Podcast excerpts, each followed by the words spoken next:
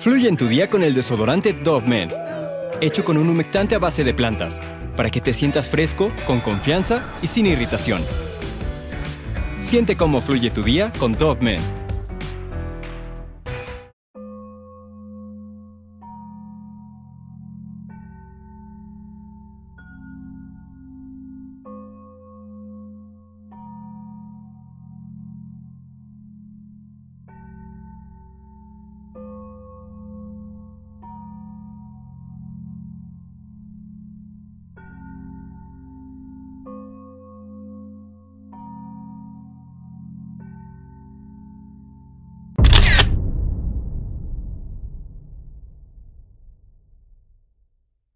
La imagen de la Madre Teresa de Calcuta es una de las más reconocidas del siglo XX y a nivel mundial es la representación de lo que una vida de altruismo debe ser.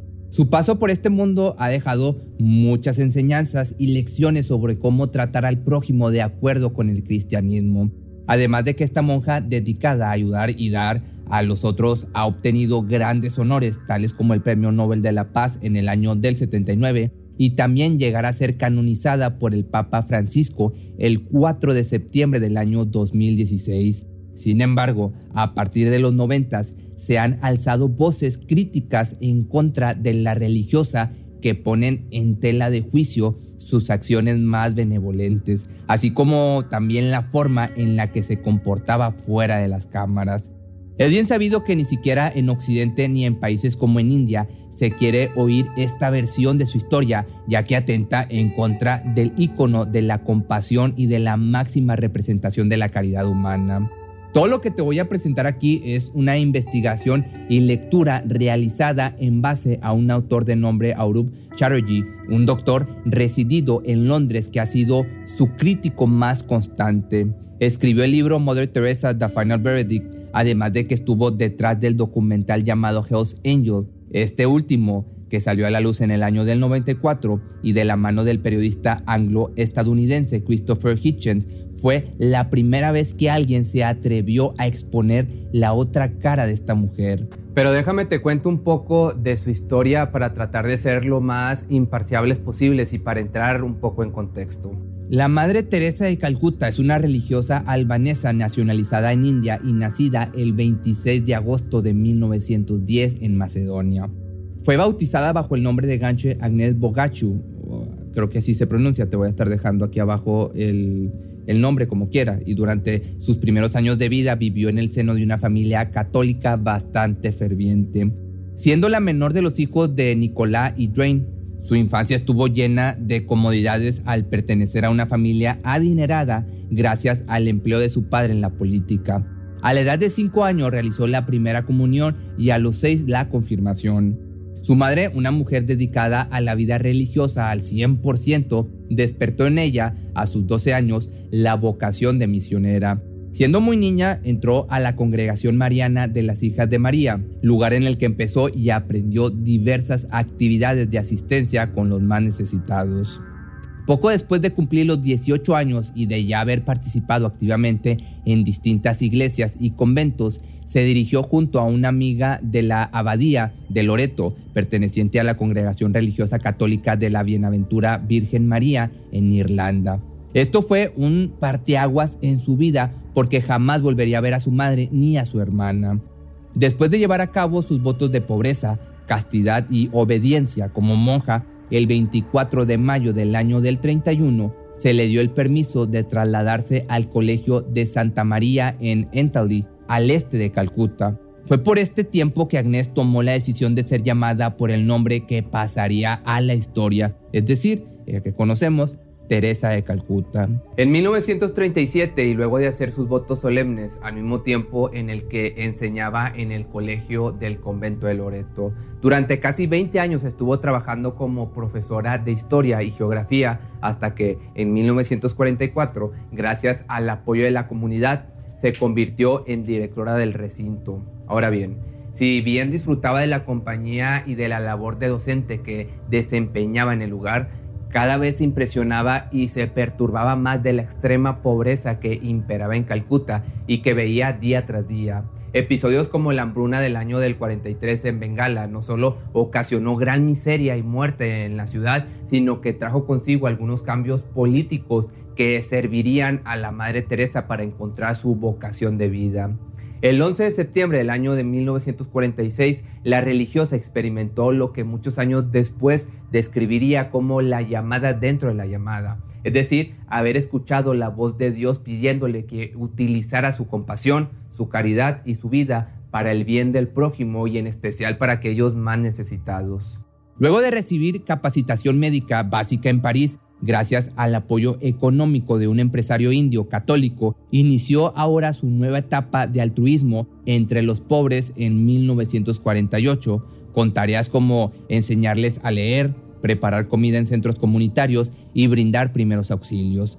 A comienzos de 1949, se integró a un grupo de mujeres jóvenes y ayudó a sentar las bases de una nueva comunidad religiosa cuyo único fin era socorrer a los más pobres entre los pobres.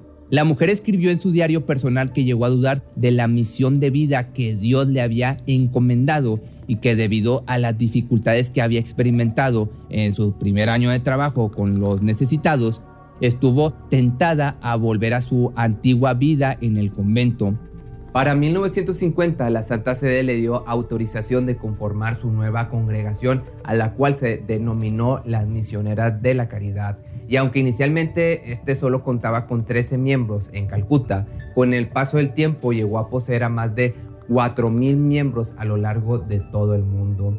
Esta congregación tenía la meta de proporcionar cuidados a los refugiados, pobres, ancianos, personas sin hogar, víctimas de epidemias, hambrunas y hasta de inundaciones. Con esto también se abrió el primer hogar para moribundos en Calcuta. Después de la gran aceptación del público y de obtener ayuda de diversos funcionarios indios que quedaron impresionados con las intenciones de la monja, se convirtió un abandonado templo hindú en el hogar para moribundos Kaligat este lugar albergaba a todos aquellos necesitados o en busca de atención médica y se les ofrecía la oportunidad de morir con dignidad de acuerdo con los rituales de su fe.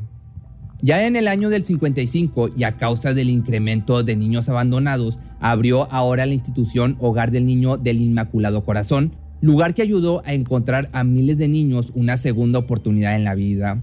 Ya para 1968, y con una imagen pública de una mujer religiosa dedicada a Dios, la Madre Teresa había inaugurado establecimientos en muchísimas partes del globo, desde Roma, Tanzania, Austria, Venezuela, Asia, África, Europa y hasta en Estados Unidos.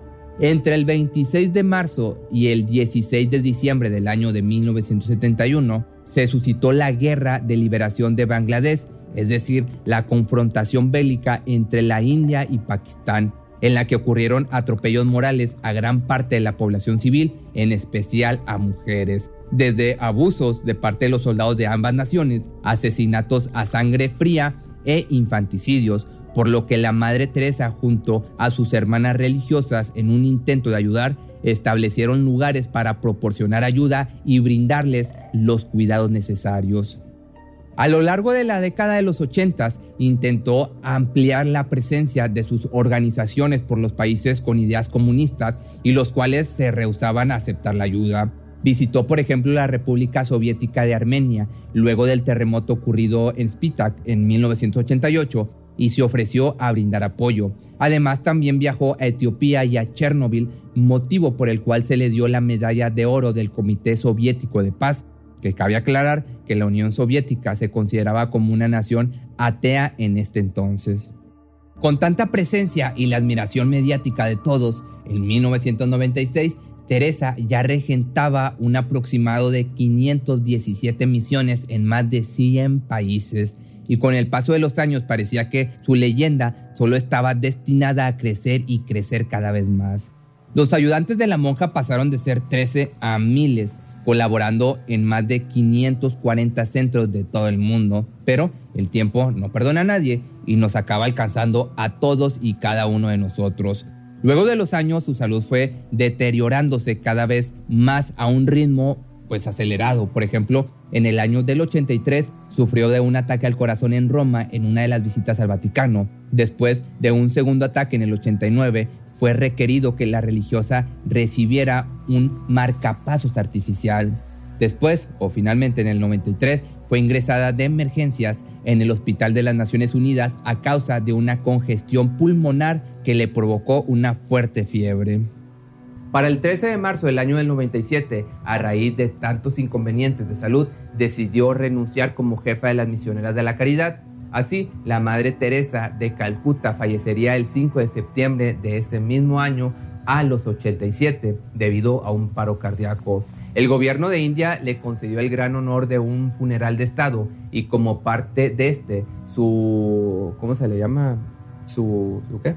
Su ataúd fue transportado por toda la ciudad en el mismo carruaje en el que fueron trasladados los restos de Mahatma Gandhi y otras figuras de este calibre, para que te des una idea. Como pudiste ver en esta pequeña introducción que te acabo de dar de sobre su biografía, el impacto que causó por todo el mundo es fácil de entender. Pero, dicho todo esto, ¿alguien se atrevería a tener dudas sobre una de las mujeres más influyentes del siglo XX?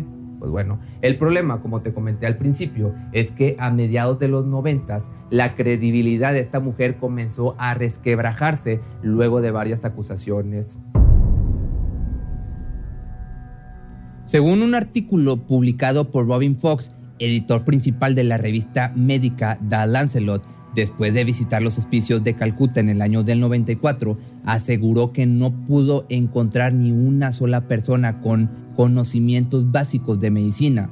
Esto claramente ocasionaba que los pacientes fueran diagnosticados y tratados de forma incorrecta, además de que eran hacinados en estancias poco calificadas y pues poco salubres. Y por si esto no fuera poco, Fox también escribió que era común ver a los enfermos terminales mezclados con los pacientes con enfermedades contagiosas y con los pacientes cuyos diagnósticos no iban más allá de una simple gripa. Lo curioso es que estas afirmaciones fueron respaldadas dos años después por Mary London, una investigadora con bastante prestigio en la British Medical Journal, además de que ejercía como voluntaria de la congregación de la monja en Calcuta. Ella no solo confirmó lo que Fox mencionó, sino que describió una serie de prácticas aberrantes por parte de la congregación y por parte de los supuestos médicos. Cosas como la reutilización de agujas hipodérmicas en diversos pacientes, la negación de analgésicos y las horribles condiciones de salubridad de los hospicios. Aunado a esto, Tiempo después, en el año 2013, en una revista sumamente exhaustiva que cubría el 96% de la lectura sobre la Madre Teresa, un grupo de académicos de la Universidad de Montreal interesados en desvelar la verdad reforzó la crítica anterior, detallando, entre otras cuestiones, la práctica misionera de simplemente cuidar a los enfermos glorificando su sufrimiento en lugar de aliviarlos, aparte de sus dudosos contactos políticos, su sospechosa gestión de las enormes sumas de dinero que recibía y sus puntos de vista excesivamente dogmáticos en relación con el aborto, la anticoncepción y el divorcio. Cuando estas críticas llegaron a distintos medios de comunicación, se comenzaron a cuestionar las motivaciones del Vaticano por ignorar la masa de ataques, por lo que el estudio concluyó que la imagen sagrada de la Madre Teresa, que no resiste el análisis de los hechos, fue construida y que su beatificación fue orquestada por una campaña efectiva de relaciones con los medios, diseñada por el converso católico y periodista antiaborto de la BBC, Malcolm Moggeridge. Como ya escuchaste al principio del video, uno de los mayores detractores de la monja fue el periodista y escritor británico Christopher Hitchens, quien además fue el encargado de acuñar el sobrenombre de El Ángel del Infierno, obviamente para referirse a la Madre Teresa. Según Hitchens, la madre les decía a todos sus miembros de su orden que de manera secreta tenían que bautizar a los pacientes en estado terminal. Todo esto sin tomar en cuenta la religión que profesaban. Susan Shields, una antigua integrante de los misioneros de caridad, escribe lo siguiente. Las hermanas se veían obligadas a preguntar a los pacientes en peligro de muerte si querían un boleto al cielo. Acto seguido, si la respuesta era afirmativa, se hacía un bautismo de forma rápida, pero si esto no era así, la hermana tenía que fingir que estaba refrescando la cabeza del paciente con un paño húmedo, mientras que en realidad lo estaba bautizando, diciendo en voz baja las palabras necesarias. El secreto era importante para que no se supiera que las hermanas de la Madre Teresa estaban bautizando a hindús y musulmanes sin su consentimiento, que aunque esto puede parecer algo sin mucha importancia, lo que llama la atención es la poca tolerancia hacia las otras religiones y la mentalidad de imponer el cristianismo en los últimos momentos de una persona. Además, Hitchens calificó a la religiosa como una entusiasta de la pobreza, aun y cuando solía juntarse con figuras poco éticas y bastante cuestionables. Por ejemplo, aunque la madre aseguró que ella no hacía ni se dedicaba a la política, dio su reconocimiento a Francisco Duvalier, mejor conocido como Papa Doc, y de su hijo John Cloud, conocido como Baby Doc, uno de los peores dictadores del siglo XX y cuyo régimen sumió en tragedia a Haití. De este personaje recibió la Legión del Honor haitiana y al parecer entabló una muy buena amistad. Otro ejemplo es que entre sus acaudalados se encontraba el nombre de Charles Keating, conocido por muchos como el rey del bono basura. A finales de los años 80, este hombre estafó 3 mil millones de dólares a 23 mil inversores en lo que es considerado como uno de los escándalos financieros más estrepitosos de Estados Unidos. Como podrás deducir, Kirin había donado millones de dólares a la Madre Teresa y también se sabe que en las ocasiones en las que la religiosa visitó Norteamérica, este se ofreció generosamente a prestarle unos jets privados. Cuando Kirin fue detenido, Teresa se dio a la tarea de interceder por él, enviando una carta al juez que se hizo cargo de la investigación y en la cual mencionó lo siguiente. No sé nada de los negocios de Charles Keating, pero sé que ha sido generoso con los pobres de Dios. Las condenas de Keating fueron desestimadas en apelación, al igual que un juicio sumario. Luego de varios meses de sesiones judiciales se declaró culpable de cuatro cargos de fraude electrónico y de bancarrota y fue sentenciado a prisión. Chatterjee, otro de los analistas de las obras y vida de la Madre Teresa, menciona que la imagen de la monja como una ayudante de los pobres es una de las peores representaciones que puede tener y la acusa de tomar provecho de esto. Según su visión fundamentalista de la religión y la fe, la miseria y el sufrimiento son experiencias por las que todos deben pasar y deben aceptar como parte de la providencia divina para ganarse el cielo. Así se los hizo creer a los heridos en la catástrofe de Bhopal, en India, acontecida el 3 de diciembre del año de 1984. Lo que sucedió fue que una fuga en la fábrica de pesticidas de la Unión Carbide ocasionó la lamentable muerte de más de 12.000 personas y dejó heridas a otras 600.000. Animada por razones aún desconocidas, pero con sospechas de que había intereses personales bastante cuestionables, la Madre Teresa acudió a la zona afectada con la idea de ofrecer consuelo a las víctimas.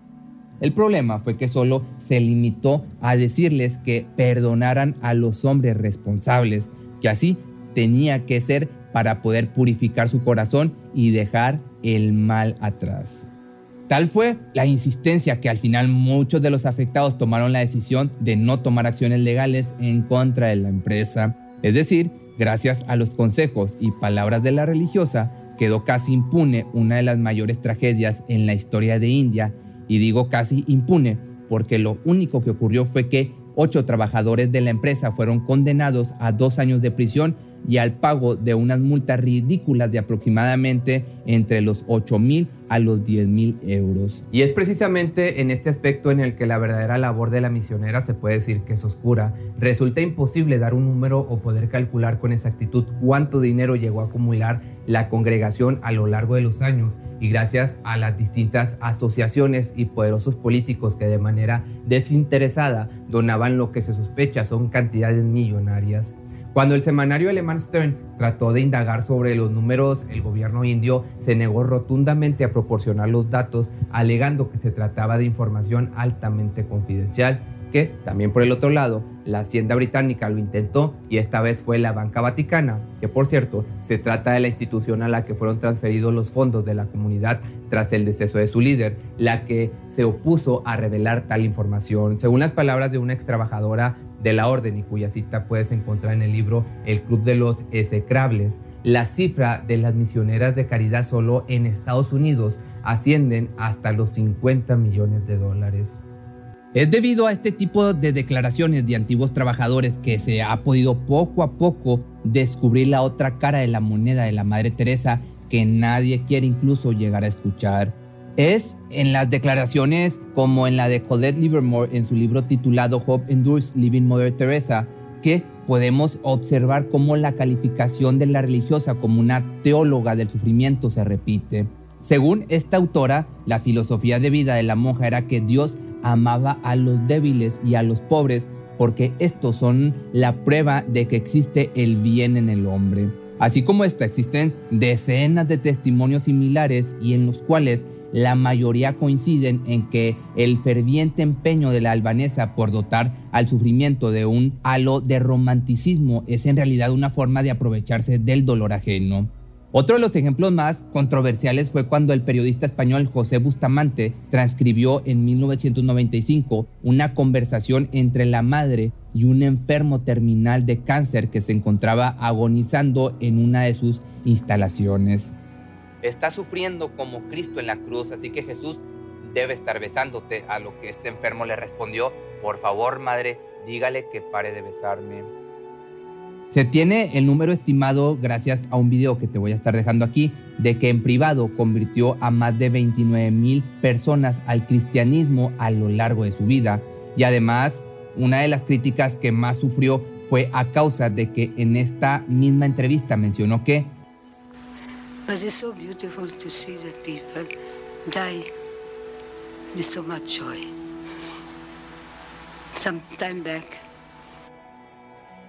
Ya por último, otro de los polémicos sucesos en torno a su historia es que la Madre Teresa fue canonizada 19 años después de su muerte, el 5 de septiembre del año del 2016. Para esto fueron necesarios dos milagros aprobados, uno por beatificación y otro por canonización. Uno de ellos fue la curación casi inexplicable de una mujer india de religión animista. Mónica Versa, una ama de casa de 34 años, que padecía de un tumor en el abdomen, sanó de forma milagrosa en el año del 98 y según varias fuentes cercanas al caso, todo fue una mentira. Al parecer, el tumor no era por una enfermedad como el cáncer, sino por tuberculosis y que se curó gracias a que fue diagnosticada y tratada en el hospital. Todo esto y más es lo que se tiene documentado desde el fallecimiento de la monja. Y aunque los críticos acérrimos de esta mujer saben que todavía son pocos los que están dispuestos a escuchar la otra cara de la moneda, creen que es solo cuestión de tiempo para que poco a poco se deje de lado la tan pulcra imagen de esta religiosa. Si este tema te sigue interesando, te recomiendo que leas los libros de los autores expuestos aquí en este video, así como el documental Hell's Angel del investigador Christopher Hitchens. Pero al final, pues, aunque yo te haga este video, ya depende de ti si creer o no creer en lo que fue esta mujer en vida. Si te gustó este video no olvides seguirme en mis redes sociales y recuerda que los audios sin censura lo puedes escuchar en Spotify y en todas las plataformas de audio. Y nos vemos el día de mañana en un nuevo video. Fluye en tu día con el desodorante Dove Men, hecho con un humectante a base de plantas, para que te sientas fresco, con confianza y sin irritación. Siente cómo fluye tu día con Dove Men. Well, well, well. Shopping for a car? Yep, Carvana made financing a car as smooth as can be. Oh, yeah? I got pre qualified instantly and had real terms personalized just for me. Hmm, doesn't get much smoother than that. Well, I got to browse thousands of car options on Carvana, all within my budget. Doesn't get much smoother than that. It does. I actually wanted a car that seemed out of my range, but I was able to add a cosigner and found my dream car. It doesn't get much. Oh, it gets smoother. It's getting delivered tomorrow. Visit Carvana.com or download the app to get pre qualified today. Atención a todos los amantes del terror. ¿Están listos para sumergirse en las profundidades del misterio?